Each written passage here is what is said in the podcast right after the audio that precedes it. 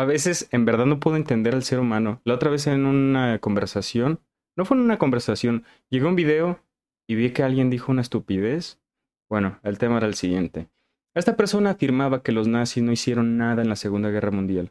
Ellos no eh, mataron a 6 millones de judíos, que pudieron haber sido más, por eh, términos raciales, por supremacía de, de, su especie, supuestamente, de la raza aria, que se supone que esta raza es superior, con rasgos eh, superiores, genéticos, en fin, una estupidez. Y resulta que esta persona afirmaba tenazmente que su abuela no sé dónde chingados vio que jugaban los nazis con los niños. Pues sí, güey, tal vez sí con niños que no eran judíos, con otros niños nazis, pero nada más veían a un judío y se les cambiaba el semblante. Y pues es la mayoría de los judíos eh, tienen rasgos sumamente eh, fáciles de distinguir, porque la raza es un, un tono de piel eh, muy característico y también son muy bello facial. Bueno, hablo en particular de los hombres. Eh, barbones, pues todo lo que sea relacionado a más o menos el continente árabe, ¿no? Bueno, no es un continente, pero ese, ese lado del mundo. Y esta persona afirmaba que, que no eran malos. Que no, y es así como de, no mames. Y decía que el diario de Ana Frank, le digo, bueno, hay testimonios de Paul Cyrulnik, un psicoanalista, me parece, un psicólogo muy inteligente que ha hecho varios libros, eh, que vivió en un campo de concentración.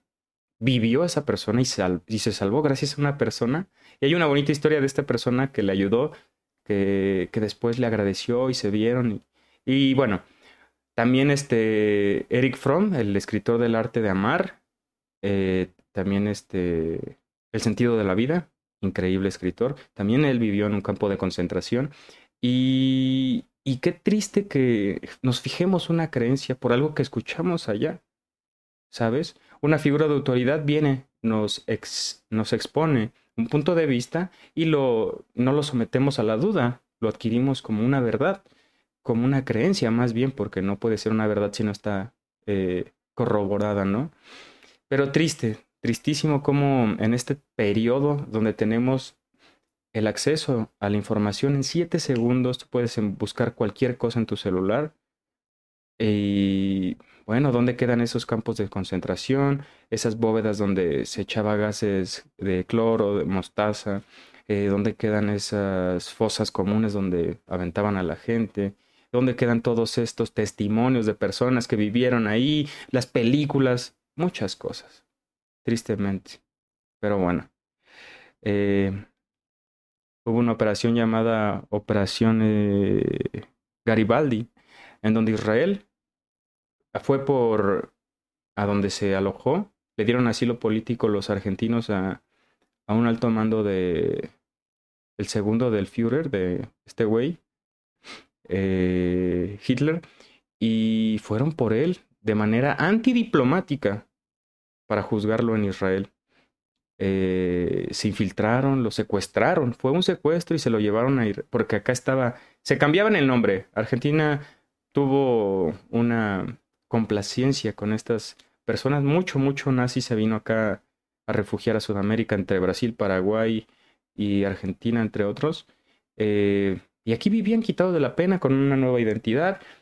De hecho, también hay una película donde en Chile las dictaduras de Pinochet, que otra dictadura que le aplaudían, se aplaudían entre dictadores, ¿no? Mussolini, Pinochet, Hitler. Eh, hay una película donde tienen una colonia en donde es un padre que la protagoniza Emma Watson, veanla, se llama Colony, está en Netflix. Y hacen un buen de pendejadas, eh, atrocidades con niños, con mujeres. Es una secta, es una secta horrible basada en un hecho real. Véanla. Y bueno, no sé cómo puede haber tanto desinformación en este mundo, en esta actualidad? Supongo que es un, un, un sentimiento racista el cual no te deja ver variables diferentes o una estupidez muy grande. Espero que les sirva.